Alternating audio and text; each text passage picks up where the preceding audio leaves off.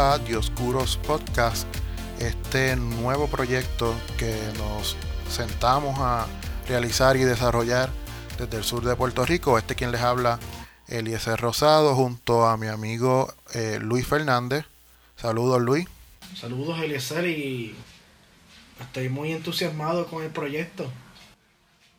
Sí, mira, este ya este proyecto lo veníamos este, teniendo en mente hace ya varios años, como uno o dos años, de realizar un podcast. Yo particularmente soy un podcast escucha, escucho bastantes podcasts, ya casi no escucho ni música, lo que escucho son podcasts, casi todo el tiempo.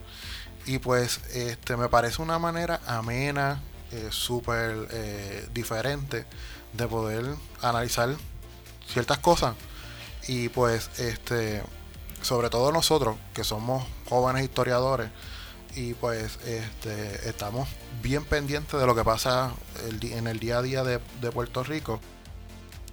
Y pues teníamos esa inquietud desde hace tiempo. Lo veníamos hablando. Yo te había mencionado, mira, este Luis, vamos a hacer un podcast. Este, que se fastidie, vamos a hacerlo. Claro. Y tú, pues, sabes, este, no sabías mucho del concepto de podcast, pero ahí pues yo te decía, pues mira, ve esto, escucha esto, eh, aquí hay uno, aquí hay otro. Y ahí tú ibas como que este, poco a poco eh, engrasándote de lo que eran los podcasts. Y pues un día, ¿verdad? Tú me escribes por WhatsApp y, y tú me dices, mira, vamos a hacer el podcast, ¿qué vamos a hacer? Y yo te dije, pues mira, vamos a sentarnos. Y yo te pregunté el concepto, ¿qué te viene a la mente? ¿Qué es lo primero que te que, que, dentro de este brainstorming, qué es lo primero que te viene para elaborar un concepto de, de podcast? Y ahí tú mencionaste el concepto de dioscuros. Dioscuro, exactamente. Pues ¿Qué significa dioscuro? Pues mira, voy a, voy a contar la historia, la historia larga un poco corta. yo estuve leyendo un artículo sobre las ruinas de Agrigento, que es una ciudad que se encuentra en la isla de Sicilia, que le pertenece a, Italia, a la República Italiana. Allí en Agrigento hay una serie de templos bien famosos, entre esos el, el, templo de Zeus olímpico, ¿verdad? Además del que está en Atenas, también hay uno en Agrigento y también hay unos templos que aunque los arqueólogos todavía no están de acuerdo 100% a quién le pertenece o a quién se les rindía culto allí, piensan los arqueólogos que era a los dos hijos de Zeus, ¿verdad? Estos hijos gemelos, llamados los Dioscuros. Claro, cada uno de ellos tiene un nombre propio. Uno se llama Castor y otro se llama Polos con acento en lado. Y que en la mitología se le conoce como los Dioscuros. Estos dos hijos de Zeus olímpico, que se le conoce también como los gemelos celestiales, que también que, ¿verdad? Son, son productos de Zeus con su matrimonio con Leda. Y comienzan entonces estas hazañas por toda la mitología de la antigua Grecia. Pues Dios los, los Dioscuros, esos dos gemelos, como eran pues dos hermanos hombres, se puede decir así. Y como en este podcast somos pues, dos jóvenes profesionales que estamos comenzando también a, a las hazañas de nuestra vida, como una vez comenzaron los Dioscuros, pues rápido se me vino a la mente la idea de los Dioscuros para este podcast. Son dos gemelos, aquí somos dos personas. Ellos eran dos, ¿verdad?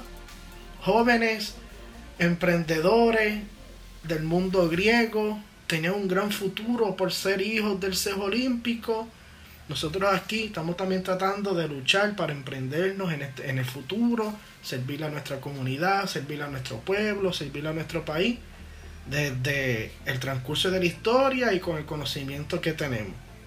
Y entonces pues yo comencé, mientras pensaba lo del podcast y estaba leyendo ese artículo, pues asimilé esos dos gemelos, ¿verdad? Los de oscuro, con nosotros dos Eliezer, ¿verdad? Y entonces pues te, te di la idea de qué tal si, si en nuestro podcast se llamaban Los de Oscuros. Y a ti pues la idea te, te pareció fenomenal. Y así fue entonces que bautizamos el podcast con dicho nombre en resonancia a esos dos hermanos que eran hijos de Zeus. Si alguien se pregunta quién diablo se le ocurriría, pues obviamente porque a los historiadores desde bachillerato pues se le enseña lo que es historia clásica del mundo, del mundo occidental, que básicamente en aquel momento era el mundo occidental, lo que era Grecia, Roma. Y pues en el desarrollo de la cultura occidental pues se conoce lo que es la mitología griega. Así que nada, este proyecto estamos empezando, este es apenas el primer episodio. Este, lo estamos grabando desde la distancia. Este, Luis desde su hogar y yo desde el mío. Este, debido a la pandemia. Así que va a ser bastante eh, artesanal este, este, este proyecto, por lo menos los primeros episodios, en lo que vamos engranando. Así que les pedimos paciencia, les pedimos comprensión para la misma vez que nos apoyen dentro de este concepto. Como mencionó este Luis, pues somos amantes de la historia. Eh, por lo menos Luis, eh, tú estudiaste bachillerato y maestría en historia pura. Yo estudié mi bachillerato en educación y mi maestría es en currículo y enseñanza en historia. Ahora, para seguir expandiendo, pues ahí el doctorado lo estoy haciendo en historia pura. Eh, pero ambos damos clases. Damos clases en universidad. Y, o hemos dado clases en universidad. Y pues tenemos esa experiencia de pues, hablar, hablarle al público. Claro, estamos, hablando, estamos hablando de una manera más formal aquí dentro del podcast, pero supongo que eventualmente vamos a ir eh, eh, hablando más, más jovialmente, estilo tertulia, a medida que vayamos cogiéndole el piso a esto. Y pues en algún momento van a salir tal vez este, discusiones más, más, debatibles, porque Luis y yo pues nos conocemos hace como seis años cuando empezamos la maestría, él en historia pura y yo en currículo de enseñanza en historia, pero cogíamos las clases de historia este, en conjunto, junto con otros panas y compañeros de, historia. Pero Luis, en cuestiones filosóficas e, e idealistas, pues es diferente a mí porque somos polos opuestos en cuestión de pensamiento, aunque tenemos la misma edad y este, convergemos en muchas ideas y pensamientos, pero a la misma vez tenemos muchas cosas contrarias. Y yo creo que eso es bueno para el podcast porque le trae algo diverso en cuestión de pensamiento y diferentes perspectivas. Eh, así que nada, Luis, este primero que todo, pues gracias por, por ser parte de este proyecto y haber dicho que sí desde el principio. Gracias. Eh, yo sí tenía las ganas hace tiempo, créeme. Porque yo no sé si te pasa, Luis, pero pues, no hablamos mucho de historia con otras personas. Así que la historia está bastante relegada en cuestión de nuestra sociedad. Sí. Eh, si, tú, si tú le preguntas al público en general, pues no mucha gente le gusta la historia. Y pues a veces se vuelve como, como una terapia hablar con otros compañeros de historia. No, y, mucha gente, y si les gusta, que son unos cuantos, no las estudian. La ven como un pasatiempo, pero no la estudian. Y, ¿verdad? También espero que con el, que con el podcast y con las conversaciones mías y de Eliezer, este, en un futuro animemos a otras personas a, estudiar la historia o a apasionarse de la historia y leer más libros, buscar más información, investigar. Que ese seguro, ¿verdad? Es uno de los, de los emprendimientos que Eliezer y yo tenemos, seguir distribuyendo la historia entre jóvenes pues nada, este, esperemos que les guste, esperemos eh, que, que nos apoyen. Eh, y al final del, del, episodio vamos a dar este, las plataformas en las que estamos, así que esperemos que sea de su agrado.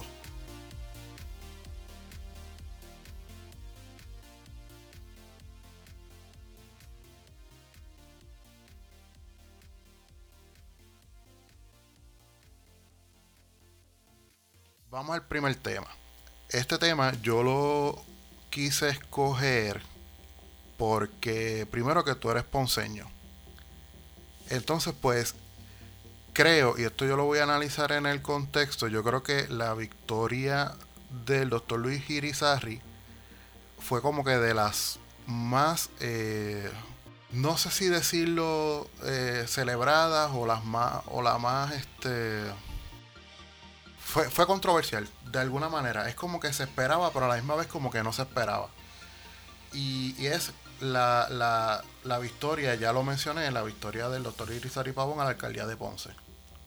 Es muy cierto lo que tú dices.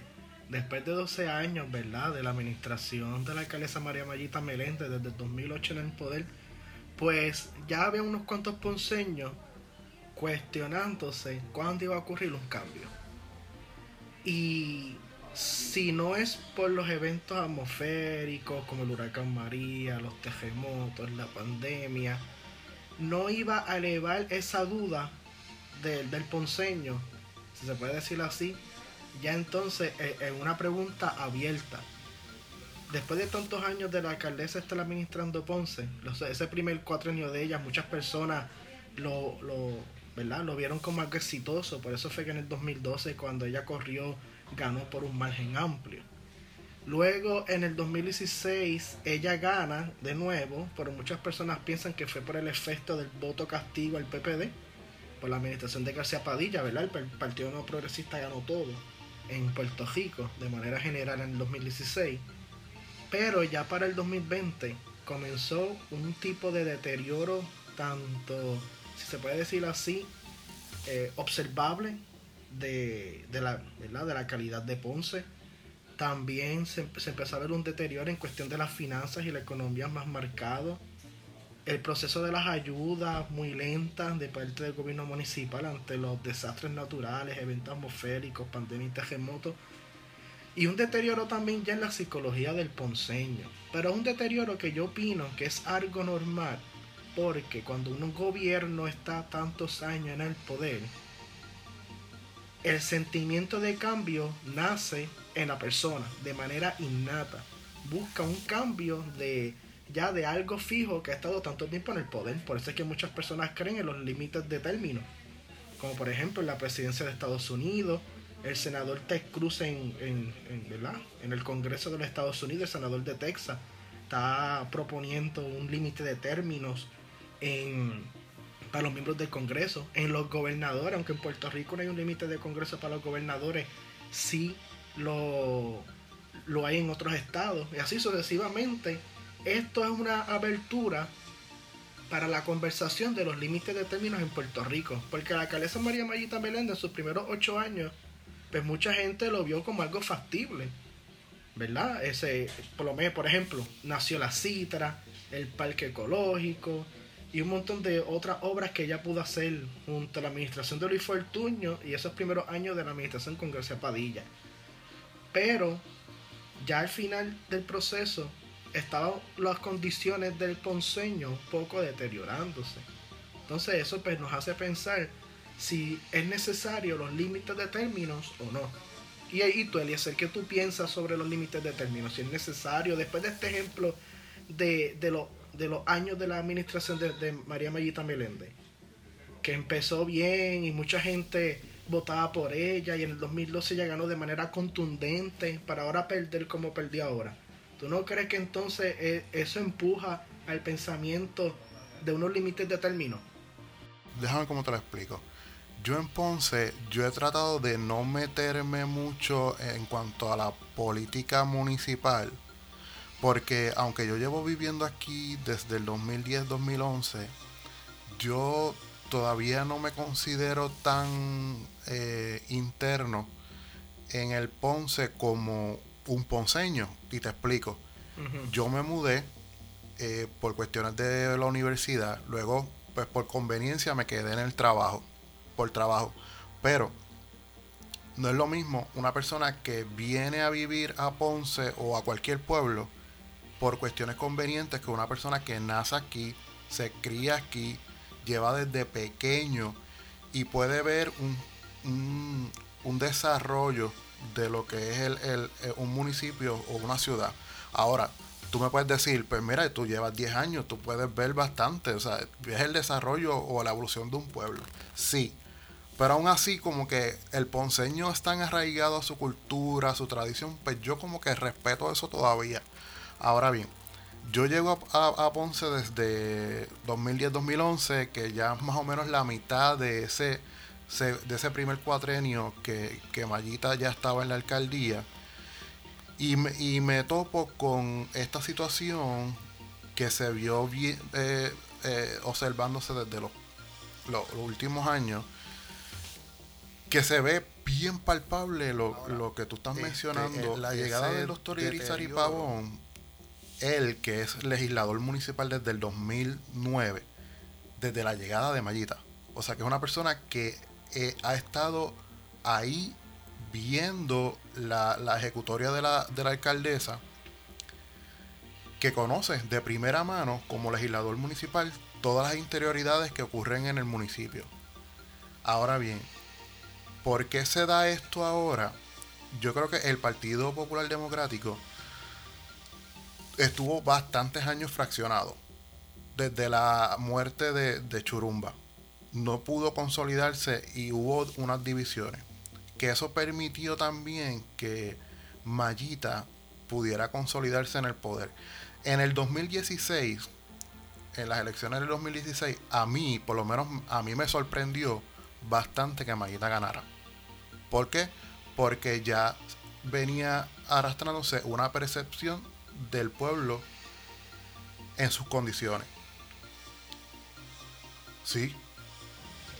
Bueno, tuvo unas primarias en ese 2016 contra Tato León, representante del PNP. Eso se vio palpable, palpable en el 2016 y, mano, este, a mí me sorprendió, como te dije. Mira, algo bien curioso, ¿verdad?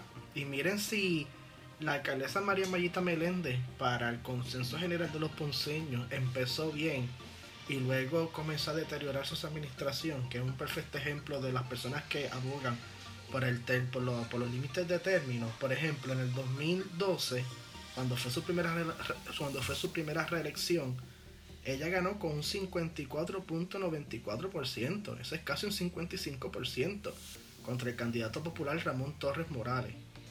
Y luego en el 2016, que ya estaba haciendo palpable un poco el deterioro de la administración, especialmente su lucha con la administración popular, los, los representantes y senadores de Distrito Popular y la administración general popular de García Padilla.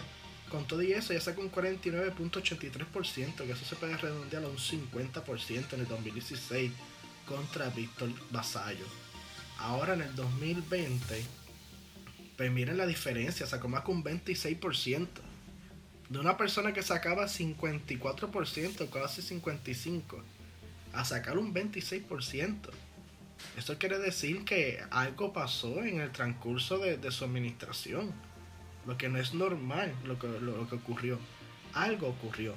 También hay que recalcar que yo no había visto a un PPD, un Partido Popular Democrático, a nivel central, tan comprometido para ganar en Ponce. El pasado presidente del Partido Popular, ¿verdad? Aníbal José Torres, antes que, el, antes que Charlie Delgado tomara las riendas del partido en agosto, él tiene un compromiso muy genuino para que en Ponce ganara el PPD. Incluso él apoyó a Irizarry Pavón antes que él ganara las primarias contra contra el hijo de, de Ico Saya, Rafi Saya, contra Rafi Saya. Así que había un compromiso genuino de parte del PPD en Puerta de Tierra, ¿verdad? Donde está la sede del partido, para que ganara el Partido Popular en Ponce. Que, le devolviera a, Ponce el Partido Popular, ya que con la era de Churumba, Ponce se ha convertido en un bastión del Partido Popular Democrático. Y Ponce tiene mucha población, así que ganar Ponce significa muchos votos que pueden hacer hasta una diferencia para un resultado electoral. Ahora que tú traes eso de la de la de la victoria de Irizarry Pavón en cuanto al Partido Popular, que fue un cambio. Yo, yo recuerdo las elecciones de ahora de noviembre y si, si mi memoria no me falla, la victoria de, de Irizarry Pavón fue como que de las primeras de la noche en, palparse. Primero, si no me recuerdo, fue la de Guayanilla, que eso sorprendió bastante. Y dentro de esas primeras estuvo la de Ponce, con Mallita. Dos pueblos, dos pueblos afectados por eh, los terremotos. Que a mí, en, los pueblos más pequeños, sobre todo el área sur, son bien populares. Y son más, son más difíciles al cambio, incluyendo a Ponce en el sentido de que Ponce, mientras más alejado de la zona metropolitana, aunque Ponce es la segunda ciudad más grande en cuanto a economía, territorio, eh, o una de las más grandes geográficamente de Puerto Rico, todavía, mientras más alejado de la, de la zona metro, más arraigado a los partidos son. Y se, le hace más difícil a los partidos eh, pues cambiar de una, de una silla y de cierta manera yo me empecé a preguntar esa noche si los eventos que ocurrieron durante el 2020, entiéndase, los terremotos y la pandemia contribuyeron a la victoria de Irizarry Pavón. Y esa es la pregunta que te tengo. Si tú crees, si no hubiera pasado esos dos eventos, hubiera habido un cambio de silla. Sin, sin duda alguna, sin duda alguna, esos dos eventos, como por ejemplo los terremotos, el huracán, la pandemia, contribuyeron mucho para un cambio de administración en Ponce. Pero no solamente en Ponce, un cambio administrativo en muchos municipios. Mira la tendencia, por ejemplo, en Cabo Rojo hubo un cambio de administración. En Laja, en San Germán, en Guayanilla, en Ponce, Ajunta, Utuado, Arecibo, el mismo San Juan. O sea, fueron tendencias monumentales en muchas partes de Puerto Rico, especialmente en la zona que tú dices, esa zona suroeste y subiendo entonces para Junta, Utuado y Arecibo. Ocurrieron cambios de administración. ¿Quién diría, verdad, que en Guayanilla iba a ganar el Partido No Progresista? Que en Arecibo iba a ganar el Partido Popular Democrático. Que en Ajunta iba a ganar el Partido Popular Democrático. Después del alcalde Jaime estar tantos años. Así, ah, en San Germán. Claro, San Germán ocurrió una división en el partido. En las primarias, para efectos de las primarias. En Guánica también. El alcalde PNP eh, Papichi fue, fue DJ en esas elecciones. Así que fue, así que fue una ola, una ola de tendencia de cambio que se vio en Puerto Rico como consecuencia de los desastres y, y, a veces, ¿verdad? La falta de responsabilidad de los candidatos, que también esa ola arropó Ponce. Ok, y estas primeras semanas de Irizarry Pavón como alcalde, tu impresión pues mira, la impresión es que está devolviéndole al pueblo lo que el pueblo buscaba. Una esperanza palpable de manera rápida. Este, uno de los, uno de los de las observaciones que hace siempre un ciudadano es que también se ve su municipio de manera somera, ¿verdad? De manera visual, que también se ve, qué tan limpio se ve, qué organizados está, si mi comunidad se ve bien, y los cambios que ha hecho el, alcalde Irizarry Pavón hasta el momento van en buen camino. Muchos ponceños se sienten alegres, como se dice, ese orgullo ponceño se está reflejando otra vez. Independientemente de los partidos, ¿verdad? De que uno pueda militar o, la ideología que uno pueda tener, si hay que estar de acuerdo que en Ponce se está viendo un cambio y una esperanza rápida y palpable. A mí lo que me resulta, a mí lo que me resulta irónico, Luis, es que en un mundo o en un país utópico, lo que está haciendo el doctor Luis Irizarry Pogón son, eh, eh, es rutinario. Lo que para efectos de un alcalde se supone que haga. Claro, eh, entiendo eso. el ornato, la limpieza, recogido de basura, de escombros, pintar. O sea que son cosas que son tareas rutinarias que le toca a, a un alcalde y a su equipo de trabajo. Ahora, me, parece gracioso hasta cierto punto el que eso que es lo, es lo que se supone que es un alcalde, todos los alcaldes, los 78 alcaldes, sea tan celebrado. Entonces, otra pregunta filosófica, tan, tan abandonado o destruido estaba Ponce como para que el ponceño tenga que celebrar algo que se supone que se haga todos los días. Eso mismo, eso mismo, yo he, ¿verdad? he conversado con un sinnúmero de compañeros y amigos.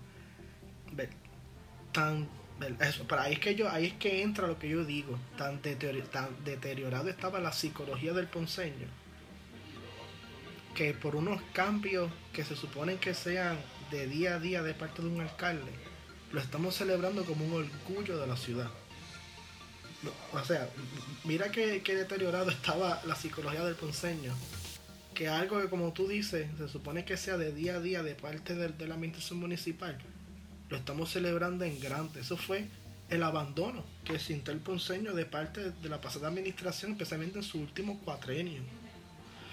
Y de todos los cambios de alcalde que han ocurrido en Puerto Rico, especialmente en la, especialmente la zona suroeste, no se ha visto un alcalde tan movido, tan palpable, que se escuche, que se deje sentir, que esté activo como dice Pavón en, en Ponce. Porque sin duda alguna, ¿verdad? Y no es porque uno vive en Ponce, pero uno no está en una cueva, porque uno vive en Ponce. Uno tiene contacto a través de las redes sociales con un sinnúmero de noticias alrededor de la isla, que uno puede conocer lo que están haciendo otros alcaldes a nivel de Puerto Rico. Pero ni Miguel Romero, que es el, que todo el mundo considera San Juan como, como si fuese un, país distinto, ¿verdad? pero ni, ni Miguel Romero en San Juan, con esa población tan grande, y con, y con esos recursos y con el genombre que es la ciudad capital se está sintiendo tanto como Elizabeth Pavón. Es cierto, es cierto. Y no sé si es que tal vez tengamos nosotros, la mayor parte de las amistades son de acá, del área sur. Pero... Por eso digo que las noticias, uno está en contacto con noticias de la isla, que uno no vive en una cueva aquí en Ponce, uno también tiene un contacto con el exterior, pero uno no ve noticias como en Ponce se están viendo. Y de hecho, yo sigo noticias locales de, todos los pueblos. Como decir en Ponce lo equivalente a noticias de Ponce. Pues yo lo sigo en todos los pueblos, en, lo más que pueda, que haya encontrado. Y hasta ahora no he visto una transformación así de municipio como en Ponce. Y cabe la redundancia, o mejor dicho, cabe decir que son cambios sencillos, como tú dices. De arreglar, limpiar, pintar las marcas de la calle. Eso, ahí tú te das cuenta la imaginación, cómo entra en efecto con, lo, con los quehaceres de día a día y cómo impacta el pueblo. Pues este, hoy que estamos grabando, este primero de febrero, eh, algunas de las cosas que hemos visto del doctor Irizarry Pavón en cuanto a su gestión eh, la más reciente este fin de semana fue la apertura de la guancha, que llevaba prácticamente un año desde los terremotos cerrada y no, no había sido abierta. Y los, mayormente los comerciantes habían estado reclamando por la apertura de la misma, añadiéndole a eso también la, la, la pandemia que no, no podían eh, abrir eh, el Parque del Niño, que es cerca, ahí mismo en La Guancha, eh, pavimentación en distintos sectores, áreas verdes, la plaza, hubo, creo que si no me equivoco y tú me corriges, prendieron la plaza, la, fuente. la iluminación del Parque Tricentenario, que es uno de los, que uno, que es uno de los de los parques más monumentales que tiene Puerto Rico. Claro, después del viejo San Juan, que ahí están los monumentos más cumbres de Puerto Rico. Ese parque tricentenario está entre los primeros lugares en Puerto Rico de, de monumentos. Y también está el parque de los héroes latinoamericanos. Está el parque de los héroes ponceños, de los próceres ponceños. Y, y todo eso, ahora que está iluminado, parece otra ciudad no hay manera de decir que Ponce parece otra ciudad. Ok, entonces, Ponce es uno de los pueblos de los municipios con más déficit, más de 80 millones de dólares en déficit. Lo que está pasando en Ponce ahora mismo, te pregunto, ¿crees que sea lo que se le denomina popularmente como una luna de miel entre los conciudadanos y la administración? Bueno, e, este, sin duda alguna. Y mencionó lo, del mencionó lo del déficit por como uno de los ejemplos de los de los problemas que, heredó el alcalde, que en algún momento puede que, le traiga esto dificultad a la hora de, ejecutar. Sin duda alguna, en tanto en Ponce como en todos los municipios de Puerto Rico, los alcaldes están una luna también. En Ponce está siendo bien marcada, pero sí hay un déficit que se heredó de la pasada administración que va a marcar mucho el, acceso de, que, esta administración tiene a su plan de gobierno. Y cuando me refiero en acceso es qué tanto puede hacer este, este, esta nueva administración que prometió en su, promesa de campaña con la crisis financiera que, está, que tiene Ponce. ¿Qué tanto puede lograr? ¿Qué tanto puede hacer? Eh, eso es una pregunta que hay que hacernos todos los ponceños, ¿verdad? Como ciudadanos, de una manera responsable. Sobre todo, el alcalde Isaac Pavón estuvo comentando que él, que él está ya contemplando, que él lo había dicho ya durante su campaña, comenzar una auditoría de la deuda ponceña para conocer de dónde fue que nació toda esta deuda económica. Y como la administración de la alcaldesa María Mayita Meléndez estuvo desde el 2008, pues debe haber información allí que puede explicar la génesis de la deuda que tiene Ponce actualmente heredado de la pasada administración. Pero también puede, pero también se puede destapar otras deudas heredadas de otras administraciones ponceñas, también a la misma vez, que se acumulan y poco a poco pues van explotando, se puede decirlo así, con el tiempo. Pero sin duda alguna, sin duda alguna, la crisis económica en que está Ponce ahora mismo eh, eh, es precoz, es fuerte y hay que ver qué tanto impacta a la nueva administración, hasta dónde la nueva administración puede llegar con esta crisis económica, si puede lograr todo su objetivo. El alcalde ya había comentado que, que la crisis financiera está peor de lo que él imaginó y de lo que se le comentó a su equipo de transición. Y cuando comience la auditoría de la deuda se pueden destapar otras relevantes información económica que pueden augurar la crisis. Y entonces, pues ahí hay que ver ¿Qué va a hacer esta administración? La imaginación que tiene esta administración para enfrentarse a los problemas y si pueden organizar con lo que tienen para seguir trabajando. Claro, debido a los desastres naturales, pues se esperan que se desembolse mucho dinero para Puerto Rico, incluyendo dinero para los municipios, que eso en, parte es un lado positivo para, la, para todas las administraciones que están entrando ahora mismo en Puerto Rico a gobernar. Pero, y, y también un salvavidas, pero claro, todo eso siempre depende del visto bueno del desembolso. Que, y a la medida que se va desembolsando el dinero, pues entonces uno va teniendo acceso a esas ayudas para poder, ¿verdad? Pero para poder resolver algunas situaciones del municipio. Y claro, siempre utilizando el dinero para lo que es asignado. Entonces, muchos de esos fondos ya vienen con nombre y apellido. Y ahora que están los demócratas gobernando en Estados Unidos, pues se espera que la ayuda de, Puerto Rico se agilice más, incluso, ¿verdad? Para entonces dejarte el piso, Eliezer. Hoy el gobernador Pierluisi estuvo citando a la secretaria de prensa de, la Casa Blanca, la señora Jack Psyche, que estuvo hablando sobre los fondos para Puerto Rico. Y que, pues, una de las prioridades de la administración Biden es agilizar los fondos para la recuperación de Puerto Rico que es una de las jurisdicciones más pobres de Estados Unidos. Mira, este, yo lo que voy a decir es a nivel macro de los municipios. Primero que todo quiero, necesito yo insertarme más en la política interna de Ponce. No estoy tan, no estoy tan, no estoy tan, este, tan metido. Pero lo que voy a decir es que a mí me preocupa el futuro de los municipios en el sentido de que, y esto le va a aplicar a todos los municipios en algún momento, dado la crisis que estamos suscitando, viene recorte. Entiéndase que las corporaciones públicas, tanto la Autoridad de Energía Eléctrica como la Autoridad de Acueducto y Alcantarillado, van a empezar a cobrarle a los municipios y eso se vio ahora a principio de año con, con las noticias que surgieron. Sí, que la Cámara no pagó la luz. Por dos años o cuatro años. El Senado por cuatro, creo que la Cámara fue por dos. En la Autoridad del Acueducto y Alcantarillado. Y otra cosa, que la Junta de Control Fiscal va a meter caña en los municipios.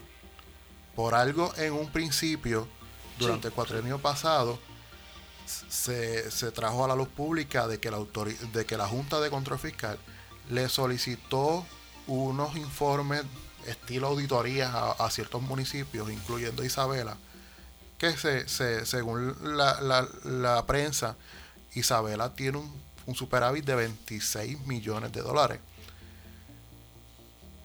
Eso, exacto, esa era una de, de, las cartas de presentación de, de, Charlie durante su campaña. Eso era como un pretexto o, o, en cierto sentido una manera de ver en qué de qué manera pueden los municipios autosustentarse y no depender tanto del gobierno. ¿Qué pasa? Que los municipios están insolventes.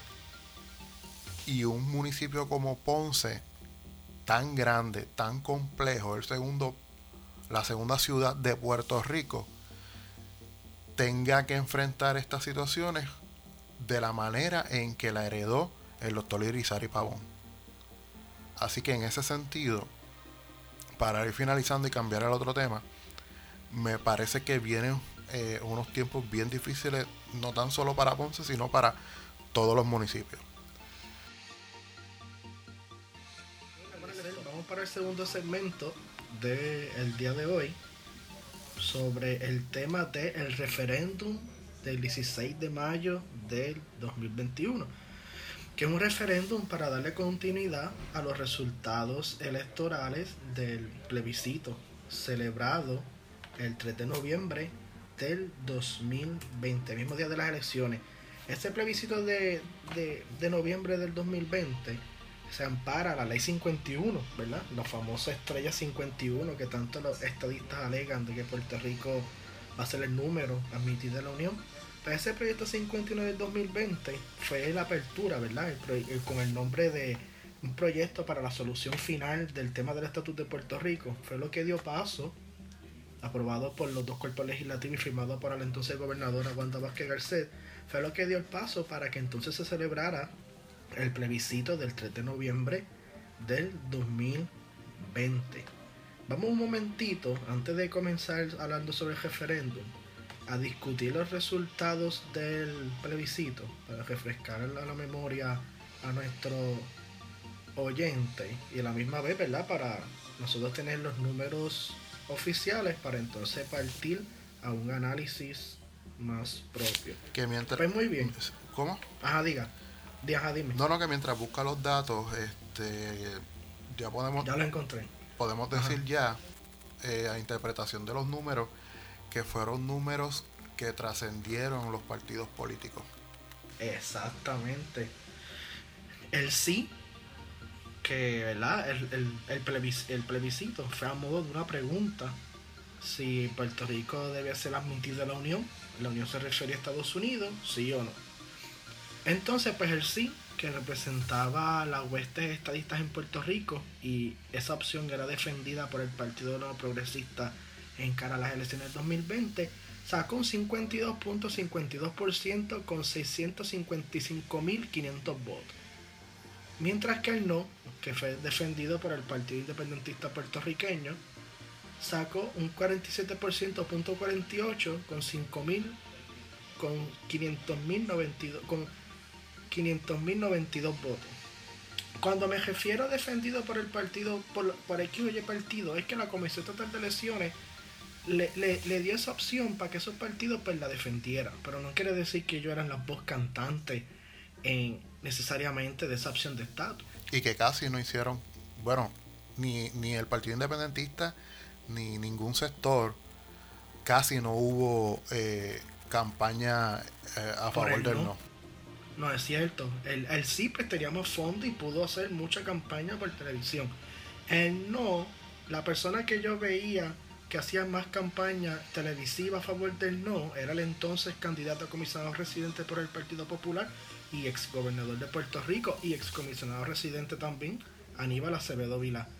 Y Juan Dalmau, que de vez en cuando en los debates pues se tiraba algún comentario otro acerca del plebiscito y de votar por el no, aunque algo hay que recalcar, ¿verdad? Y por lo menos este desde mi enfoque, desde mi punto de vista. Juan Dalmau no presentó la independencia como una carta de presentación para su campaña. Él siempre decía que, que aquí vamos a administrar y la independencia iba a ser después, que el plebiscito puede ser en otro momento, aquí lo que se va a decidir no es el estatus de Puerto Rico, son los próximos cuatro años de administración. En otras palabras, para mí vendió la independencia por ganar unos cuantos más de votos. Pero esa fue la estrategia del PIB y le surgió. Puede ser que le haya surgido, pero echaron para atrás un poco la idea de la independencia. Imagínate que en el PNP alguien diga que un voto por él no es un voto por la estadidad. Para mí el PNP se desinfla. Pero muy bien.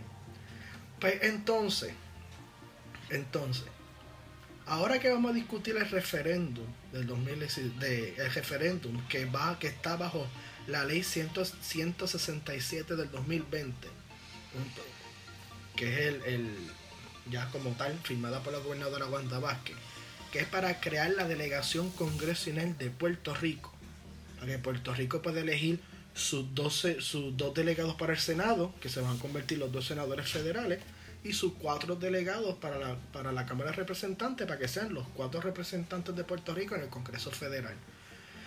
Pues, ¿a qué vamos entonces?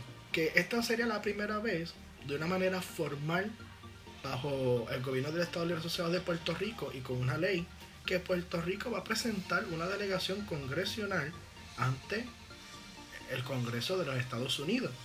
Un tema bien interesante. El el ¿cómo tú, cómo desde la perspectiva tuya, tú también que eres historiador como yo, ¿cómo tú visualizas y también conociendo con lo que está ocurriendo en Washington, D.C. y ahora que los demócratas dominan ambas cámaras legislativas, dominan el Congreso y la presidencia? ¿Cómo tú ves o, cómo, o qué tú opinas sobre este proceso del referéndum del 16 de mayo que piensa llevar a cabo el gobernador Pierluisi? Bueno, yo lo único que podría decir a base de mi interpretación de ese referéndum del 16 de mayo es que los congresistas, entre comillas, que no son otra cosa que son, van a ser cabilderos. Sí, eso el nuevo día le dice a cabildero. Van a estar formados en cuanto a una política pública. Solamente eso. Eh, en el pasado, eh, el doctor Ricardo Rosselló elaboró lo que se le denominó como la Comisión de la Igualdad, que eran unas personas que acudían a Washington a realizar una labor que en efecto van a estar realizando estas personas ahora en el futuro, pero eh, de una manera como política pública. Y se le va a estar, según el, la, la ley, aprobada por Wanda Vázquez, se le va a estar este, dando una remuneración que sale del erario público. Entiéndase, si no me equivoco, son 174 mil dólares al año, que es el salario de un congresista de los Estados Unidos. Ahora bien, he, escuchado que han habido, y esto pues se supone que pase toda la semana, los presidentes camerales, tanto del Senado y de la Cámara, se reúnen todas las semanas con el gobernador. Y este ellos han mencionado que puede que haya una posible derogación a esta ley, pero está condicionada a ciertas cosas. He escuchado también, tanto de unas entrevistas eh, radiales con el senador Carmelo Ríos y el ex senador Eduardo Batia, que hay movimientos en Washington para trabajar el asunto de la admisión de Puerto Rico a los Estados Unidos en conjunto con el, con el Distrito de Columbia. Porque, ah, eh, y esto para efectos de contexto, Puerto Rico, o por lo menos los movimientos estadistas en Puerto Rico, han tratado de trabajar el asunto de la estadía desde un asunto de derechos civiles. Pero los posibles movimientos que ocurran en Washington, eh, y esto los, demócratas lo tuvieron como, como una pieza de campaña, lo que era la condición del Distrito de Columbia y de Puerto Rico en cuanto a su ¿verdad? condición jurídica política con los Estados Unidos ellos lo están posiblemente lo trabajen de una manera de eh, unir o consolidar esfuerzos o la misma fuerza política. Porque los demócratas entienden que Puerto Rico es o podría ser un estado demócrata, al igual que el Distrito de Columbia. Y se entiende así del Distrito de Columbia por históricamente por los resultados de las elecciones que han ocurrido en el Distrito de Columbia para elegir a su a su al presidente, porque ellos sí votan por el presidente, y en Puerto Rico por la, la, eh, tal vez por los resultados de, las primarias demócratas en Puerto Rico, que no ha sido así con, con el asunto con, como derechos civiles, claro. Puerto Rico fue un issue de campaña en todo el cuatrenio desde desde que ocurrió el huracán María. El huracán María trajo a Puerto Rico eh, innumerables periodistas y Puerto Rico se abrió al mundo en cuanto a la condición jurídico-política en esa relación asimétrica que tiene Puerto Rico con los Estados Unidos. Que no fue así y, de hecho, para efectos de la, históricos, la misión de Hawái y Alaska se hizo como Estado, se hizo pensando que Alaska iba a ser de una tendencia política y el estado de Hawái de otra tendencia política. Fue que, que es todo lo contrario a, lo que es hoy en día. Se pensaba que Hawái iba a ser eh, republicano, terminó siendo demócrata. Y, y Alaska Hoy en día uno es republicano que es Alaska y Hawái es demócrata. Exactamente. Que se mantuvo el balance, pero invertido. Exacto. Y ahí viene la cuestión del balance que la misión de, de, los estados mayormente en algún momento es por esa por esos pensamientos y eso y esas verdad no, son por intereses políticos y, de poder ahora bien la, eh, se ha dicho que la misión de Puerto Rico va a ser para efectos de concesión de, de, de poder que no ha sido así cómo se la han vendido al movimiento de anexión a Puerto Rico o movimiento estadista que, ha sido pues que van a venir más dinero. De hecho, Romero decía que, que, la, que la estadidad es para los pobres. Estadidad para Exacto, porque era, es de esa manera que siempre lo, lo han tratado de vender. Y de hecho, pues eh, algunos, algunos líderes estadistas han mencionado hasta de crear una crisis y pues crisis se pueden denominar de muchas cosas, pues, ya sea natural, política, jurídica, para poder promover la, anexión de Puerto Rico a los Estados Unidos. Un, dato curioso, ¿verdad? Es que muchas personas, expertos en el tema, alegan que si Puerto Rico llega a anexarse, pues todo va a ser escalonado, para que el impacto económico pues, no sea fuerte. Aunque el ingreso per cápita de Puerto Rico es mucho más está mucho más por debajo que del estado más pobre de la Unión, que es Mississippi. Entonces, pues eso haría que en Puerto Rico no se sufriera tanto los pagos de impuestos, que eso es una de las cartas que se presentan a los puertorriqueños.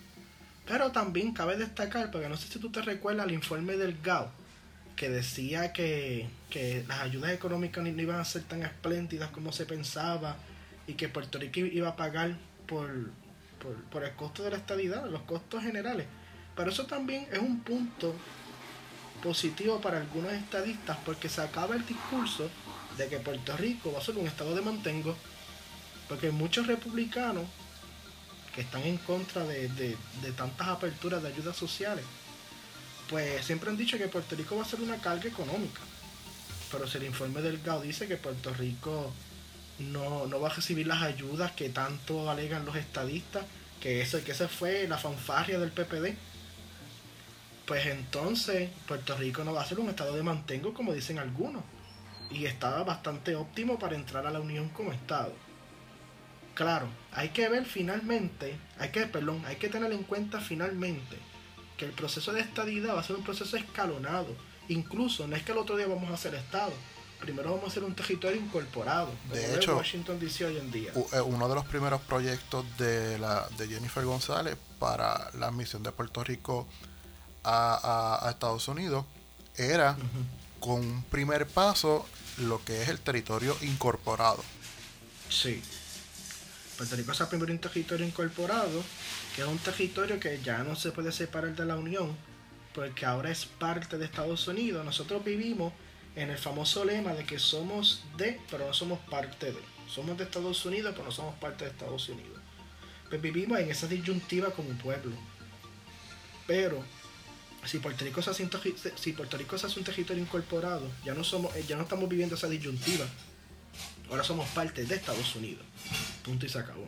En miras a ser un estado. Eh, recuerdan que que el estatus de territorio incorporado es, un estatus político del siglo XIX, que eran los territorios que iban en un futuro a hacerse Estado.